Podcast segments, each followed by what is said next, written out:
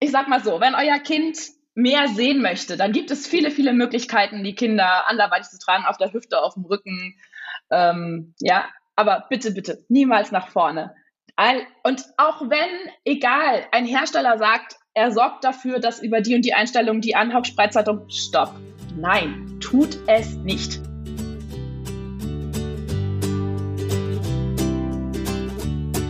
Die Tuchtanten. Trag dein Baby ins Leben.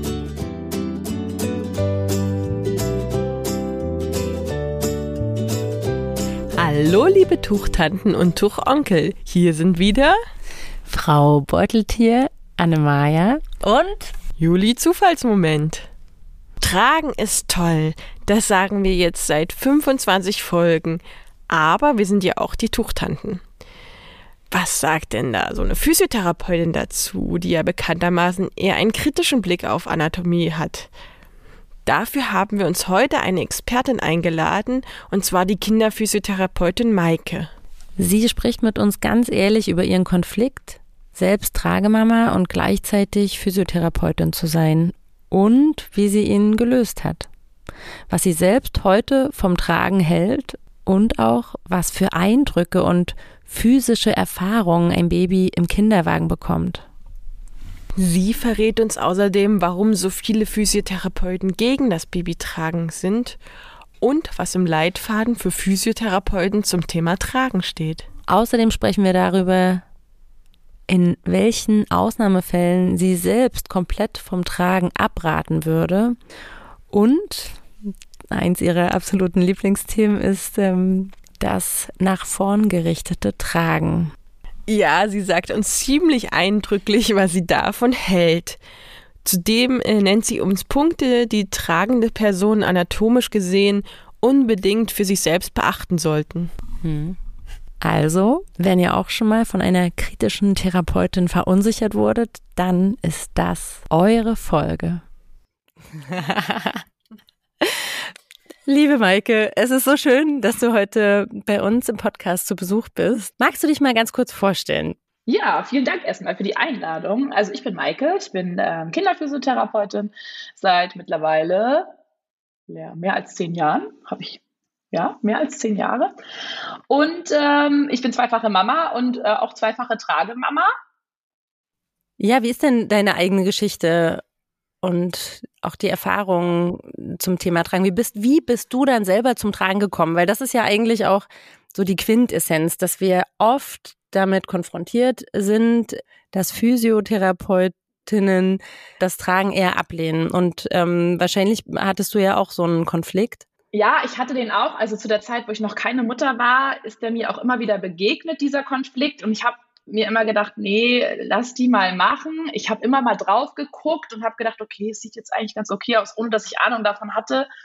Ähm, ich weiß, dass ich einmal ein Frühchen hatte, da kam die Mama in so einer Wiegetrage und hat gesagt, das ist das Einzige, was geht. Und ich habe gesagt, naja, finde ich jetzt eher suboptimal.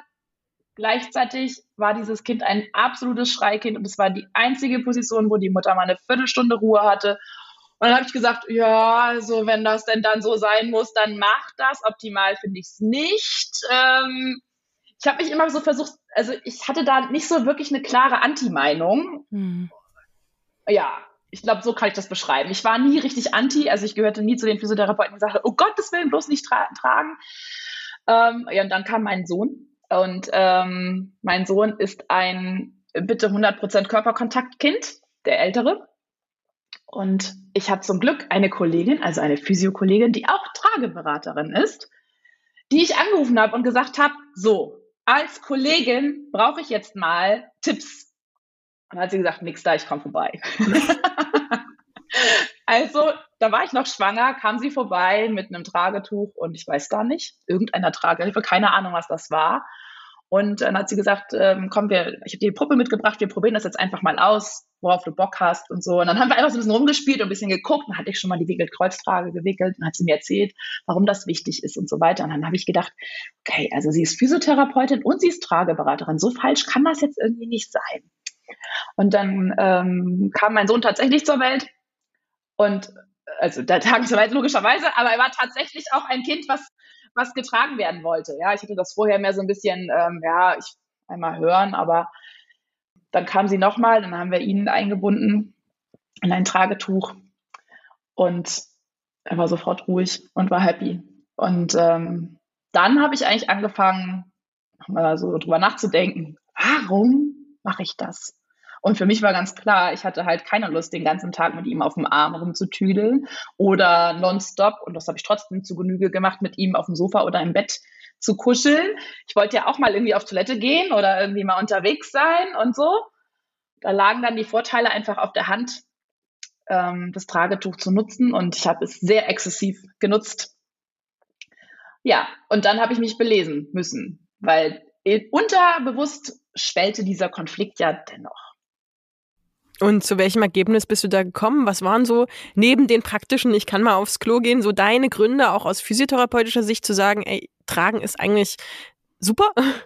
Also ich bin zu dem Schluss gekommen, dass die Therapeutinnen, die sagen, tragen ist schädlich oder äh, stört die Entwicklung, dass die sich kaum ernsthaft damit beschäftigt haben können. Damit möchte ich jetzt kein Bashing machen, sondern ich glaube, das sind einfach Kolleginnen, die sich die Position angucken und sagen, okay, das ist eine vertikale Position. Da äh, kommen Drucke, Drücke, Schwerkraft und so weiter auf den Rücken des Kindes, auf den ganzen Körper des Kindes. Das kann nicht gesund sein. Wir wollen ja auch nicht vorgreifen in der Entwicklung mit vertikal halten und so weiter. Mhm. Das sind so die Argumente.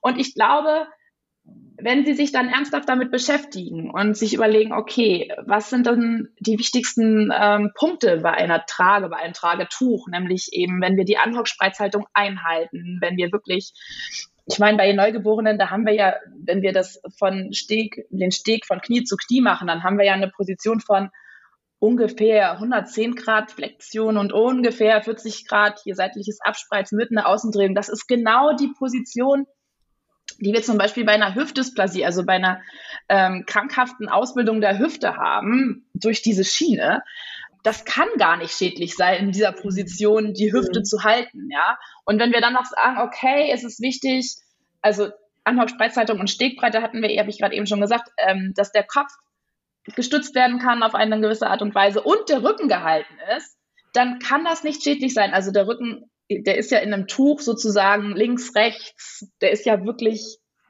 ja, ich, es ist ja nicht starr, sondern flexibel gehalten, ja. Ihr wisst, was ich meine. Ja, der wird halt gestützt, so, so was man so erklärt, so beim Tuchbinden Strähnchen für Strähnchen. Ich sage mal, jeden einzelnen Wirbel stellt ihr euch wie eine Perlenkette vor und die müsst ihr dann halt stabilisieren. Mhm. Ja, ich glaube, das ist das, was du meinst, ne? Ja, oder man sagt ja auch, ne, das Kind äh, sitzt ja nicht. Das sieht aus wie Sitzen, aber eigentlich ist es wie ein aufrechtes Liegen, ne? Also eine Hängematte so. Eine, ja, aber eben eine Hängematte, die so senkrecht Ja, eine senkrechte Hängematte. ja. Ja, das Kind ist halt vorne gehalten, seitlich gehalten und hinten gehalten. Durch das Tuch. Ich rede jetzt von einem Tuch, ja. Eigentlich eine Gebärmutter in der Gebärmutter. Stimmt, da ja. ist es ja auch, das ist auch lustig, da ist es auch ja, genau. aufrecht. Ja, genau. Ja. Da sagt keiner was. Ja. Na, da ist durch das Wasser natürlich weniger Druck und Schwerkraft und so weiter. Ja, Aber ja. es ist auf jeden Fall besser, als auch wenn du das Kind auf dem Arm hast. Also da hast du auf jeden Fall viel mehr Halt im Tuch. Und wenn du das alles berücksichtigst, dann spricht nichts physiologisch dagegen. Einige sagen dann noch, ja, aber die Wirbelsäule, die ist doch am Anfang total krumm und dann wird die doch, entwickelt die sich ja im Laufe der Zeit, wird die ja immer aufrechter, also diese physiologische Entwicklung der Wirbelsäule, da sagen auch einige Kollegen, da habe ich ein bisschen Bedenken mit. Da kann ich nur sagen, wenn ihr das einhaltet mit dieser von Knie zu Knie, dann ist es automatisch so, dass sich am Anfang eine extrem starke Beugung des Rückens einstellt mhm. bei den ganz kleinen Mini-Neugeborenen. Und je älter die werden, das heißt, je mehr die Wirbelsäule in die Aufrichtung geht, ist allein schon anatomisch dadurch, dass ich dann das Tuch oder die Trage anpasse, verändert sich eben auch dann die Möglichkeit, die Wirbelsäule einzustellen. Also auch da, wer sich wirklich ernsthaft damit beschäftigt, kann nur zu dem Entschluss kommen, dass es eine wunderbare Sache ist, nicht nur zur Entlastung der Eltern. Ja, nee, das ist, finde ich, ein wichtiger Punkt, weil man hört es doch mal, also ich habe auch manchmal Eltern der Beratung, die gesagt haben, oh, ich war jetzt bei meiner Physiotherapeutin und die finden das gar nicht so gut. Ist das denn wirklich gut? Und so, die so unsicher werden, weil man hat doch so mit Physiotherapeuten, Ärzten und sowas so Autoritäten, die einfach zu Recht, die haben ja nun das auch studiert oder ähm, die Ausbildung und die Erfahrung, die man an denen man glaubt und wo man denkt, ja, wenn die mir was sagen, dann muss es ja stimmen. Und deswegen finde ich das so toll, dass du heute da bist und einfach mal sagst, ja, aus also wirklich als Physiotherapeutin, es ist aber so und so und das ist der Fakt und ich habe mich da intensiv mit beschäftigt und komme zu dem Entschluss, dass das nichts gibt, was schädlich ist. Das finde ich super. Nicht nur ich komme zu der Erkenntnis, dass es so ist, sondern ja eben auch unheimlich viele wirklich auch namhafte Ärzte und Therapeuten und so weiter. Also ich empfehle immer, wer da Zweifel hat, auch auf Therapeutenseite sage ich immer, ey, guckt euch bitte die Studien und die wissenschaftlichen ähm, Anmerkungen auf trageportal.de an. Da sind die alle gesammelt. Mhm. Das ist wirklich total komplex und selbst, also ich habe ganz lange, weil ich gesagt habe, kleiner Exkurs, als Physiotherapeut habe ich oft gesagt, also ein akutes Kiss würde ich nicht tragen. Vielleicht können wir noch mal ganz kurz klären, was KISS ist. Ich glaube, das wissen Eine kopfindizierte Symmetriestörung, so heißt das. Das sind die Kinder, man sagt auch Atlasblockade. Also es gibt verschiedene Worte. Ne? Also die Kinder, die wirklich den Kopf vielleicht in eine Richtung fixiert halten und den gar nicht drehen können, die haben wirklich einen sehr, sehr hohen Leidensdruck. Mhm. Die wollen auch häufig nicht eingebunden werden. Also die wehren sich wirklich ohne Ende. Das würde ich nicht auf Teufel komm raus machen. Aber selbst da sagt und das ist ein sehr bekannter ähm, Arzt, Orthopäde und Chiropraktiker, sagt, dass selbst da nichts gegens Tragen spricht. Und erst recht nicht, wenn die Kinder behandelt sind. Also auch davon habe ich früher immer gesagt, das ist für mich eine Kontraindikation, weiß ich mittlerweile aus meiner Recherche, dass es eben nicht so ist.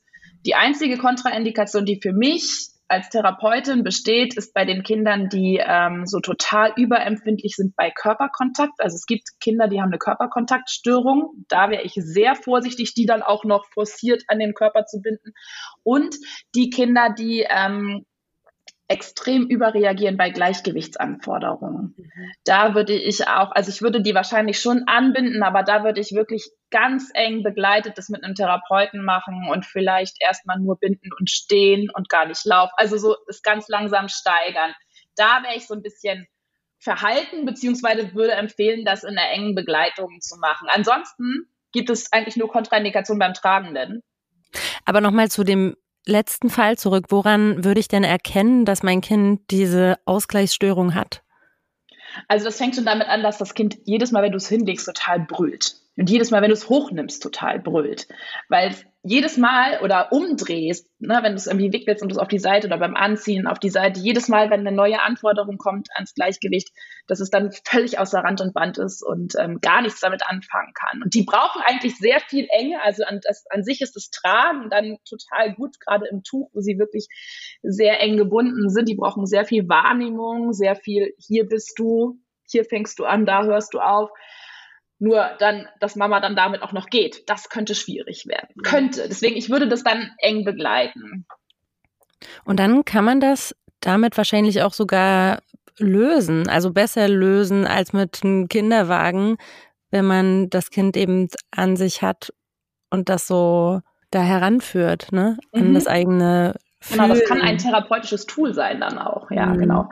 Ja, ich werde ganz oft gefragt, was ist denn dann beim Kinderwagen, also der Kontrast Kinderwagen zum, zum Tragen, weil beim Kinderwagen haben wir ja auch so ein bisschen Geschuckel und so. Und da kann ich ganz klar sagen, naja, beim Kinderwagen hast du auch ganz, ganz viele Reize, die auf das Kind einprasseln, mhm. ja. Also sowohl Gleichgewichtsreize als auch Geräusche, als auch hin und her wackeln, also wirklich die physikalischen ähm, äh, Einwirkungen, die dann einfach auch durch den Boden kommen, Geräusche, dann sehen sie tausend Sachen, wenn sie nach oben gucken. Äh, man läuft ja selten in der Walachei, wo nur äh, blauer Himmel ist, sondern dann sind da Bäume oder Häuser oder Laternen oder was auch immer. Das kann und dann hängt da noch so ein Gebimsel rum. Und immer mal ein Gesicht. immer genau. mal guckt ein Gesicht vorbei. Und äh, genau, ständig guckt irgendwie jemand rein, mit angesprochen. Also das sind sehr, sehr viele Reize und die haben wir beim Tragen, die können wir beim Tragen alle sehr gut dosieren und vor allem, und ich finde, das ist das Allerentscheidendste beim Tragen, ist, dass das Kind sich durch den Körperkontakt wirklich in dieser Reizaufnahme total regulieren kann. Ja, es fühlt Mama, es hört oder den Tragen, das kann ja auch Papa sein oder auch Oma oder wie auch immer. Ja, es fühlt denjenigen, von dem es getragen wird. Es fühlt den oder hört den Puls, fühlt die Atmung. Es werden total viele Hormone gegenseitig ausgeschüttet. Es ist einfach ja viel leichter in diesem Setting all diese Reize, die ja dennoch beim Tragen auch kommen, zu verarbeiten. verarbeiten zu können. Wir sagen, die Reize zu integrieren. Und das Kind hat die Möglichkeit, sich, wenn es zu viel ist, eben auch wirklich reinzukuscheln und zu sagen, ich bin jetzt mal weg, ist mir zu viel, lass mich mal in Ruhe. Ja, das kann auch schon so ein kleines Würmchen. Das Ganze im Kinderwagen eben nicht. Also mein Kind konnte das im Kinderwagen nicht. Ich hatte immer eine Trage dabei. Es fühlt sich gerade so an, als, also ich habe gerade so ein ganz warmes Gefühl, als du diese ganzen Punkte nochmal so zusammengefasst hast. Natürlich kennen wir die, wir haben das mhm. auch mit unseren Treiklingen erfahren, aber manchmal muss man sich mal das wieder so zusammenfassen. Und ich finde es so spannend, dass du das gerade sagst, weil der Kinderwagen war für mich immer dieses weniger weniger bekommt das Kind mit. Ich nehme es nicht auf Augenhöhe mit mir mit. Aber du hast ja recht, natürlich sind da auch Reize und auch Bäume sind was sich Bewegendes irgendwie in der, ich meine, klar, ein Neugeborenes kann noch gar nicht so weit gucken, ja. Das sieht ja alles unscharf, sieht ja noch nicht mal die Eltern, die den Kinderwagen schieben. Deshalb dachte mhm. ich immer so, die sind eher so verloren, ne, weil sie fühlen nicht, dass da jemand ist. Sie hören vielleicht so ein bisschen von der Ferne jemanden. Also eher das Gegenteil, nicht Überreizung, sondern irgendwie so Haltlosigkeit eher irgendwie. Und der schließt sich ja nicht aus. Ja, das stimmt. Ja. Es schließt sich ja aber nicht aus. Also du hast ja den Halt wirklich nicht. Und dann bist du da in, abgeschieden in diesem Kinderweise. Ja, oh, das ist so traurig alles. aber wir sind, ja, wir müssen aufpassen. Wir wollen kein Kinderwagen-Bashing auf keinen Fall betreiben. Nein. Nein. Nee, ich aber auch es ist nicht. einfach so, dass und es gibt ja Kinder, die da glücklich sind. Also ich kenne auch eine Freundin, hat ihr Kind hingelegt, das hat sich hat kurz hochgeguckt, ist eingeschlafen. Das gibt's ja auch. Aber es gibt halt einfach unterschiedliche Bedürfnisse bei den Kindern und manche brauchen eben diesen Kontakt. Und mein Großer war ja genau wie deiner. So immer Körperkontakt, immer warm, immer bei mir und nie ablegen, weil dann könnte man ja weg sein und dann Geschrei. Ich habe das Kontrastprogramm durchgemacht. Also mein zweiter ist tatsächlich, ähm, der brauchte das überhaupt nicht. Also wenn es nach ihm gegangen wäre, hätte der Tragen überhaupt nicht gebraucht. Ähm, den habe ich tatsächlich äh, viel mehr im Kinderwagen, habe ich mir noch ganz oft ohne Trage-Backup los, weil es gar kein Thema war. Der ist da auch einfach liegend eingeschlafen. Ich musste nicht mal schuckeln. Also so auch das gibt es, ja. Und der war glücklich im Kinderwagen und Tragen war für ihn halt auch okay. Also so den großen zur Kita bringen und dann in der Trage, das war dann auch okay. Er ist dann auch gnädigerweise mal da drin eingeschlafen. Aber der hatte nicht den Drang oder das Bedürfnis nach so viel Körperkontakt und so viel getragen werden. Der brauchte das nicht so stark. Und das finde ich halt auch so spannend, dass ja, wir einfach mit dem Tragen ein Tool haben, eine Strategie haben, ein, ein unerfülltes Bedürfnis vielleicht von uns, aber eben auch vor allem von den Kindern zu erfüllen, ohne dass wir ständig über sie hinweggehen. Ja? Und ähm, ich äh, habe mir, ich gestehe, ich bin auch eine kleine Trageabhängige. Ich habe mir tatsächlich vor der Geburt des zweiten Kindes nochmal zwei neue Tragen gekauft, weil ich damit gerechnet habe, dass mein zweites Kind ähnlich wird wie der erste. Brauchte ich, hätte ich nicht brauchen können. Äh, ich hätte einfach mit einem Tuch und einer Trage wäre ich vollkommen klar gewesen. Gleichzeitig war ich total froh, dass ich es hatte, weil ich konnte so wechseln. Und das ist auch etwas, was ich euch nochmal aus physiotherapeutischer Sicht empfehlen mag. Also selbst wenn ihr jetzt denkt, ihr habt mit der Wickelkreuztrage die perfekte Trage gefunden oder Tragemöglichkeit oder Bindemöglichkeit gefunden. Seid nochmal offen. Es wird irgendwann den Punkt kommen, den hatte ich relativ schnell, weil ich zwei sehr schwere Kinder hatte, dass ich gedacht habe, oh ja, meine Schultern hätten jetzt gerne mal irgendwie ein Polster oder so. Und dann habe ich mich halt umgeguckt und nochmal nach was Neuem. Und auch da möchte ich sagen, das habe ich nur machen können, weil eben ich an der Quelle mit meiner Freundin als Trageberaterin saß. Ja, macht wirklich eine Trageberatung und checkt mit denen gemeinsam, was passt zu euch von der Statur, was passt zu eurem Kind und Worin fühlt ihr euch beide wohl? Und das finde ich ist der große, große Vorteil an einer Trageberatung. Ich bin absolute Verfechterin von Trageberatungen, weil ihr einfach alles ausprobieren könnt und individuell gucken könnt, was passt zu diesem tragenden, tra getragen werdenden Paar. Ja, wir haben ja jetzt auch schon viel vom Baby gehört. Da würde mich jetzt mal interessieren, worauf würdest du da am meisten achten beim Tragenden? Du hast ja auch gesagt, da gibt es auch Kontraindikationen. Worauf würdest du da Wert legen? Also zum einen sollte es natürlich passen, ja. Wir brauchen jetzt uns kein, also ein Tuch passt in der Regel immer, wenn es lang genug ist. Da werdet ihr mir wahrscheinlich zustimmen. Ja. Also aus meiner Erfahrung. Aber wenn die Eltern das binden können, es gibt ja auch genau. Eltern, die nicht so bindeaffin sind und dann mehr Training brauchen, aber auch die kriegen es nach einer Zeit hin. Ja, das ging dann. Also zumindest zu Hause fand ich Tragen in Tragetuch mit Binden immer super. Unterwegs hatte ich immer, war ich dann froh, wenn ich was anderes hatte. Genau. Und ob man dann jetzt eine Hardbuckle, eine Fullbuckle, was auch immer nimmt, letztendlich geht es darum, passt der Hüftgurt um mich herum? genau. Ja, kriege ich den wirklich so, dass das gut auf der Hüfte sitzt? Oder beziehungsweise am Anfang sind die ja viel weiter oben, ne? Kriege ich das so rum, dass es auch für mich sich angenehm anfühlt? Dann sind die Schulter, also die ich vernünftig eingestellt habe, sind die Schulterpolster wirklich da, wo ich sie auch brauche? Kann ich sie so weit rauf oder runter oder wie auch immer stellen, dass es für mich passt? Wenn jemand ein sehr breites Kreuz hat, ist es natürlich was ganz anderes. Dann hinten dieser, wie heißt denn der? Schulterblattgurt? Keine Ahnung, wie nennt ihr den? Die Schnalle. Verbindungsschnalle. Verbindungsschnalle bei einer Fullbuckle jetzt da hinten. Mhm. Genau, die sollte natürlich auch so höhenverstellbar sein, dass wir sie auch auf eine perfekte Höhe kriegen. Ja, manchmal passt das dann irgendwie auch nicht, warum auch immer.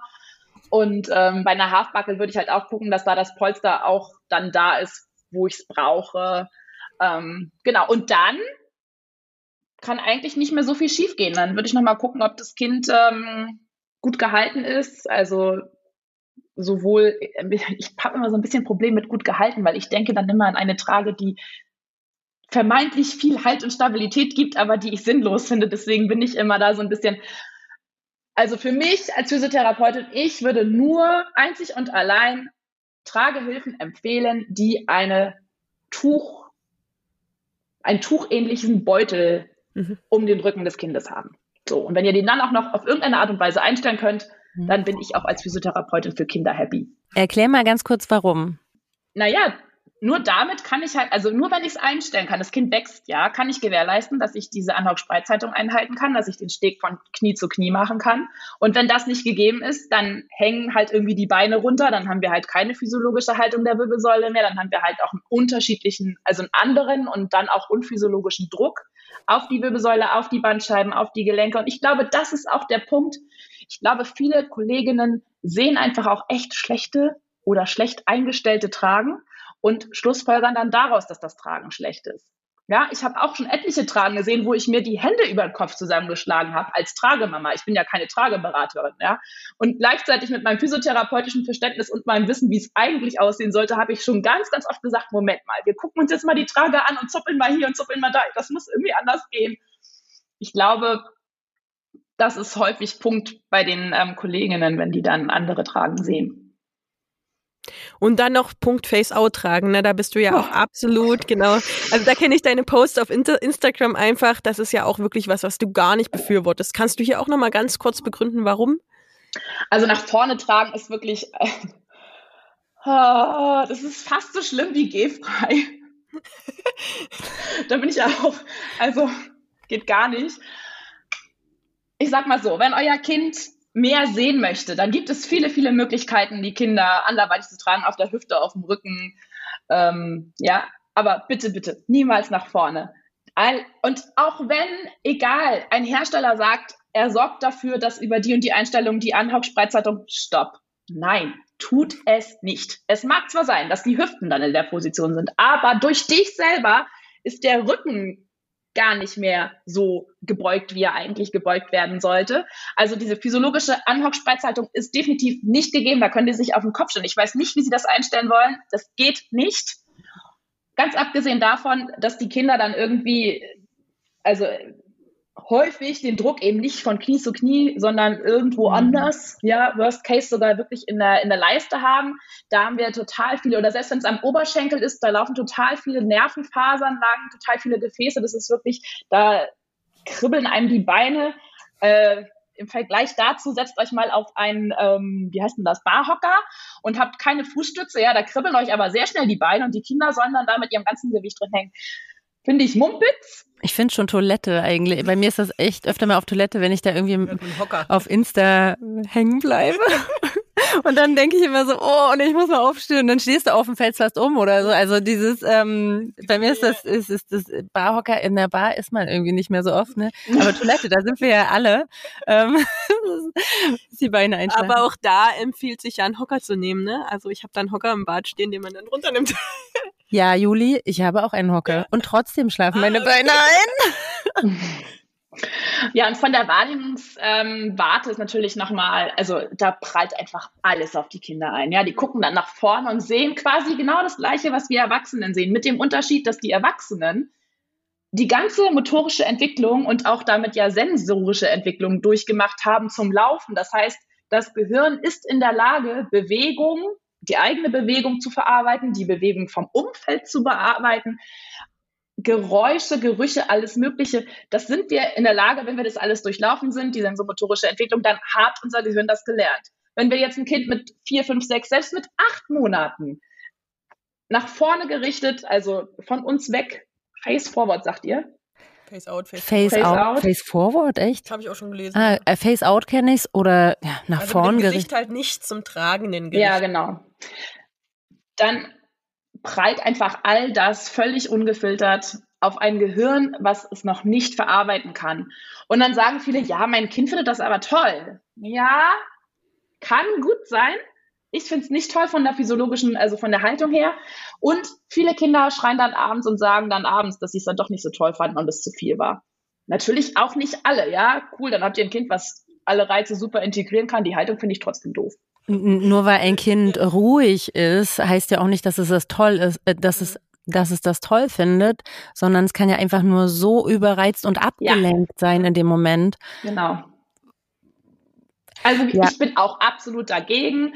Und ähm, wer jetzt sagt, naja, wenn du das Kind auf dem Rücken trägst und es guckt über deine Schulter, hat es ja ähnliche Reize. Nein, hat es nicht. Also doch, ja, die Reize sind da, aber die Verarbeitung ist eine andere, weil der Körperkontakt vorne ist viel größer, weil der Geruch der Eltern, wieder der Puls und so weiter ist viel mehr vorhanden, als wenn du es rücklings, also an deinem, mit dem Rücken an deiner Brust hast. Und das Kind hat die Möglichkeit, sich wirklich wieder wegzugucken, sich wegzukuscheln, sich da an Mama ranzukuscheln. Das kann es halt beim nach vorne gerichteten Tragen eben nicht. Maike, wie gehst du damit um? Ne? Das ist ja ein Thema, was ich merke, wenn du darüber redest, ähnlich wie bei uns, da kommt da wirklich, äh, der Puls geht da hoch. Ne? Wir sehen es einfach oft im, du wohnst in Hamburg, ne? Das ist ja auch, da wird ja viel getragen, da ist ja auch, es gibt ja Trageläden und es ist schon im Stadtbild auf jeden Fall, sieht man ja. viele Kinderwagen bestimmt auch, aber auch echt viele tragen. Und ja. wenn da jetzt jemand nicht als Patient sozusagen bei dir ist, sondern wirklich, wenn du jemanden einfach siehst. Wie, wie gehst du damit um, wenn du so ein Face-Forward, Face-out getragenes Baby siehst? Was ich, fühlst du dann? Und wie handelst du dann? ich, also ich, was ich fühle, ist ja nochmal, also ich fühle dann, oh Gott, ich bin erschrocken und ähm, ja, ich bin meistens erschrocken, dass die Information bei demjenigen noch nicht angekommen ist. Ich mache allerdings nichts.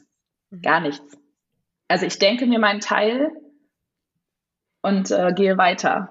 So, keine Beratung ohne Auftrag. Das ist nach wie vor ähm, ein großes, ähm, ein großer Satz, der häufig hinter mir wirklich blinkt, mhm. weil ich natürlich genau wie ihr, ja, ich brenne dann auch dafür. Und am liebsten würde ich sagen, hey, stopp, weißt du eigentlich, was du da tust? Ähm, ja, ich mache da erstmal gar nichts. Ich hatte allerdings schon das Erlebnis, dass ich mein Kind auf dem Rücken damals getragen hatte und mir jemand entgegengekommen ist, face forward. Ich sage, ich habe das irgendwie darunter abgespeichert. Also nach vorne tragend und ähm, sie mich dann so angeguckt hat und ich dann einfach nur gelächelt habe und mir meinen gedacht habe. So. Und dann sind wir, bin ich weitergegangen und dann haben wir uns in einem Geschäft getroffen.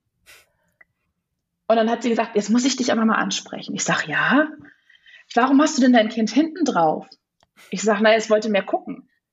Weil ich wusste natürlich, also ich wusste ja, woher die Frage kommt, ja. Also es ging ja nicht wirklich um mein Kind, sondern um ihr Kind. Und ich gesagt, ja, es wollte mehr gucken. Das hat mir ganz eindeutig gezeigt, das war hier vorne einfach uninteressant alles und es wollte mehr gucken.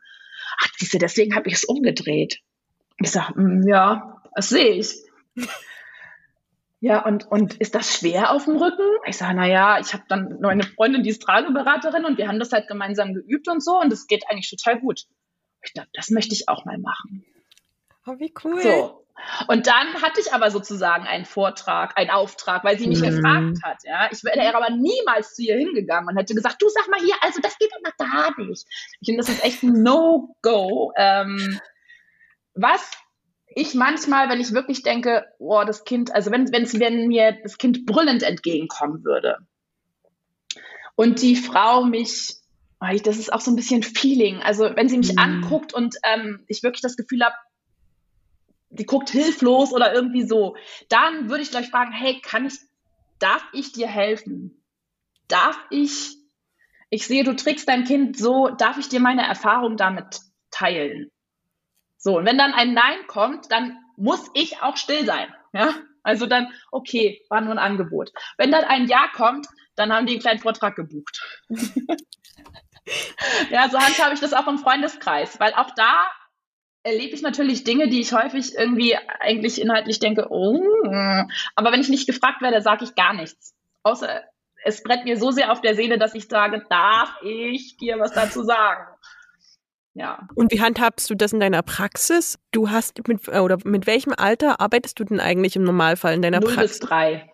Null bis drei, also genau die diese ja. also die Kinder sozusagen, die in dem Alter ja. sind, wo sie auch getragen werden. Genau. Wie handhabst du da das mit den Eltern? Weil du hast ja gesagt, du bist keine Trageberaterin, aber so ein paar Hinweise gibst du doch, oder? Definitiv. Also dann bin ich, dann sind die ja unter meinen Fittichen. Das heißt, ich mhm. habe einen Auftrag. Mhm. Und dann bin ich auch ein Stück für die Gesundheit des Kindes verantwortlich. Und dann ist es definitiv mein Auftrag, dazu was zu sagen. Und wenn ich kann, also wenn ich die Trage kenne oder wie auch immer, dann, dann schnuddel ich da auch dran rum. Und wenn ich mir unsicher bin, sage ich, hier ist die Nummer meiner Freundin, ruf doch mal bitte an und lass dich da mal vernünftig beraten. Ja. Wir haben ja vorhin ganz kurz von der Beschaffenheit des Rückenmaterials gesprochen. Und da wollte ich nochmal kurz nachhaken, weil du gemeint hast, dass das Beste oder das, was du auch empfehlen würdest, eben ein Tuchstoff ist. Und jetzt mal das Gegenteil wäre also ein fester Canvasstoff sozusagen, ja, oder irgendwas gepolstertes, also irgendwas, was überhaupt nicht nachgibt oder einfach nur steif ist. Mhm. Ja, ist richtig? Ja. Und da wollte ich nochmal fragen, es gibt ja auch und ich glaube, das ist einfach das Problem, diese ganzen Studien dazu, was ist mit dieser C-Form des Rückens. Also da gibt's ja auch das ist ja wie so eine Religion irgendwie, ja. Manche sagen, es, das Kind muss gar nicht in diese C-Form äh, kommen, obwohl es natürlich Quatsch ist, weil wenn ich die Anhock-Spreizhaltung habe, hast du ja gerade schon gesagt, dann ist es immer eine Art C-Form und dann würde das schon was am Kind verändern. Ja, ich kann nicht einen geraden Rücken haben und angewinkelte Beine.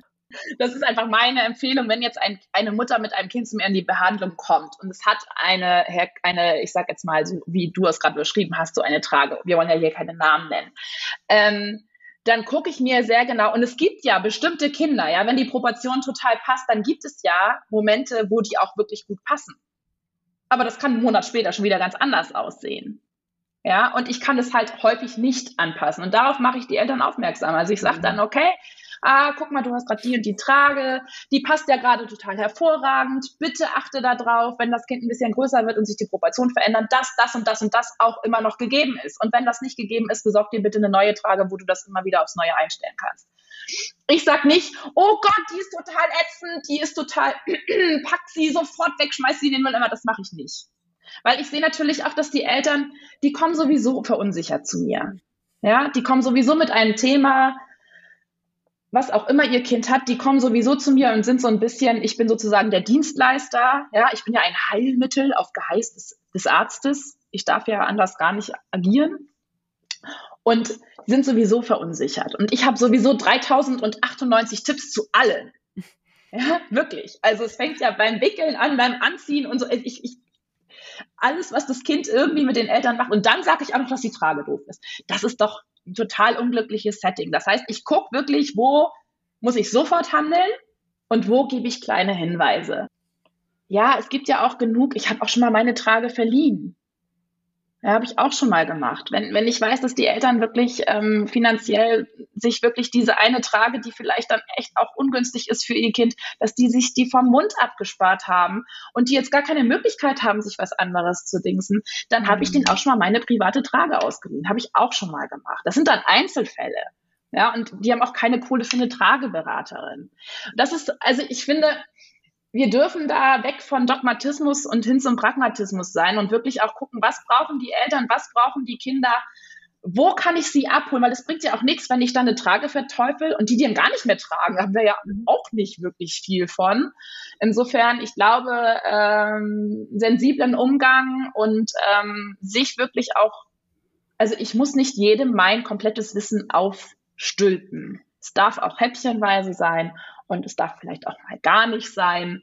Und ähm, wer fragt, der bucht einen Vortrag, wie gesagt, der kriegt den dann auch und dann darf er oder sie gucken, was sie da mitnehmen.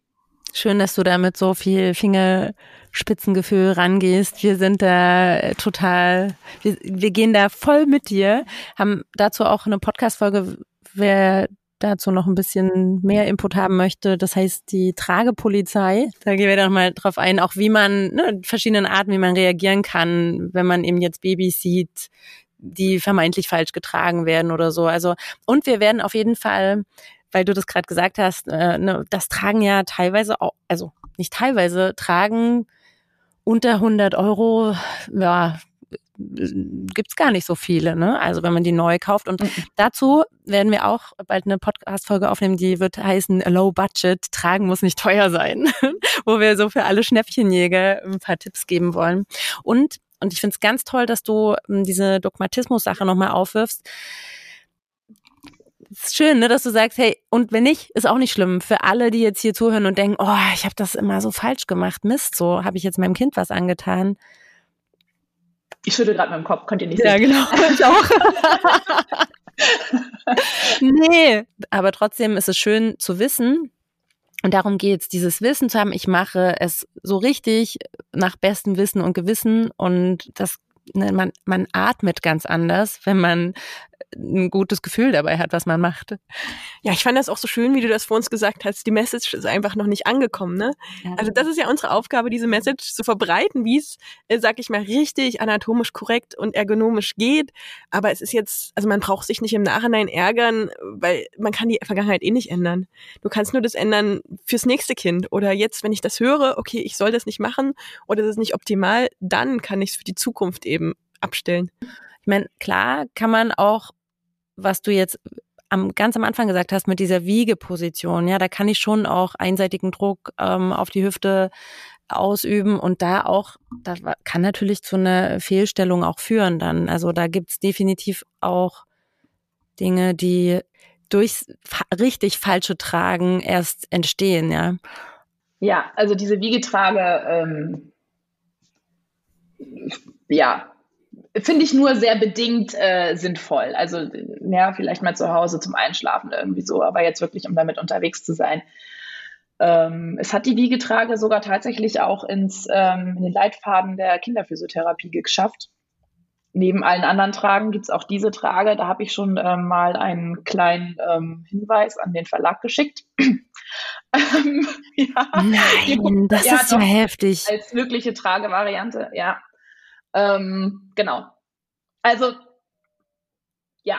Okay, also du meinst, da ist wirklich mal Zeit für so eine Entstaubung, dass äh, jemand da mal auch, also weil darum geht's ja, in der Ausbildung ja, dass man da einfach schon die, die, die richtigen Impulse mitgibt und vielleicht mal guckt, wie ist, also ist das überhaupt zeitgemäß, wenn, wenn ich als frisch ausgebildete Physiotherapeutin das Tragen nicht empfehlen kann also das ist, passt doch nicht zusammen. Also ich muss dazu sagen, es ist jetzt in der neuesten Auflage überhaupt das erste Mal das Tragen drin gewesen. Da war ich ja schon sehr froh. Ja, also es ist nicht so, dass es schon immer da drin war und jetzt kommt die Wiegehaltung sonst dazu, sondern es ist jetzt Teil des Leitfadens, wenn man den kauft. So, ja. Insofern bin ich ja schon froh, dass der das, dass da überhaupt thematisiert wird, ja. Und da steht auch was von Anhauptspreishaltung. Meinst du, das wird was verändern? Ähm, ich sag mal so, die Masse der Kolleginnen, die ja jetzt alle schon fertig sind und sich ihre Meinung schon gebildet haben, sind, glaube ich, ein bisschen größer als die, die jetzt neu starten. Und es sind ja auch nicht alle in der Kinderphysiotherapie. Ja, cool. Ich finde das auch toll, dass sich da einfach bei den Physiotherapeuten was entwickelt und dass das Tragen da auch, ich, es ist ja generell gerade erst in der Gesellschaft wieder angekommen. Und wenn es da jetzt Eingang findet, also ich habe da Hoffnung, dass es wirklich einfach für die Zukunft noch äh, eine größere Rolle spielen wird, auch im medizinischen Bereich. Trotzdem sind Eltern oft verunsichert und jetzt kommen wir auch langsam zum Abschluss. Wenn jetzt jemand ähm, verunsichert ist und äh, gerade äh, der Physiotherapeut gesagt hat, du, das ist überhaupt nicht gut, was du deinem Kind jetzt antust. Was würdest du denen einfach auf den Weg geben? Also ich empfehle immer, eine Trageberatung zu machen mit allen Systemen und Tragebindeweisen und was es alles gibt, um zu finden, um zu gucken, worin fühle ich mich sicher, worin fühle ich mich wohl, wie ist es für mein Kind. Und ich würde dann sagen, pass mal auf, gib mal dem Kollegen den Link trageportal.de, da stehen wirklich Fach Meinungen. Ja, da hat jetzt nicht die 5000. Trageberaterin nochmal geschrieben, was ist, sondern da haben ärztliche Kollegen, da sind Studien aufgelistet. Und wer das gelesen hat, das, der kann einfach nicht mehr dagegen sein. Ja? Also dem würde ich einfach ein bisschen Futter sozusagen in die Hand geben und sagen, Mensch, ähm, ich habe ich hab ihre, Ihren Punkt wahrgenommen, ich habe mich jetzt nochmal informiert. Ich möchte Sie bitten, lesen Sie doch bitte mal da und da. Vielleicht möchten Sie Ihre Meinung nochmal anpassen. Ich finde das super. Und wir verlinken das auf jeden Fall in den Show Notes auch. Wo kann man dich finden, Maike? Wo können Leute noch mehr von deinem Wissen profitieren und deinem wundervollen Input und Motivation ja auch, ne? Weil ich glaube, das hat einfach diese Folge auch insgesamt gebracht. Ich habe gerade so das Gefühl, so, ach, wieder mal so eine Lanze gebrochen und eben, ne, gegen diese ganzen Vorurteile einfach mal mit Wissen ja. ankämpfen. Ja, ihr findet mich bei Instagram unter Kinderphysiotherapie Maike. Und ähm, zum Tragen ist da aktuell jetzt nicht mehr so viel, weil meine kleinen Großen einfach aus dem Tragealter raus sind. Ich habe ganz, ganz viel dazu gemacht, eben als sie in dem Alter waren. Da gibt es ein riesengroßes Guide. Es gibt, glaube ich, zwei Highlights zu dem Thema. Auch ein Live mit einer Trageberaterin, die auch Physiotherapeutin ist. Und ähm, ja, da findet ihr mich und ganz viel rund um die Entwicklung und ein bisschen Mama-Content gibt es auch noch dazu. Ja, herzlichen Dank, dass du da warst. Du hast auch einfach, glaube ich, diese ganze Sache nochmal medizinisch bereichert. Und ich danke dir einfach, dass du dir jetzt die Zeit genommen hast, mit uns darüber zu reden. Sehr gerne. Ich komme auch gerne wieder, wenn ihr mögt. Ja, wir haben da noch so ein paar Themen. Wirklich? Äh, da lässt sich bestimmt was arrangieren. Also bleibt gespannt.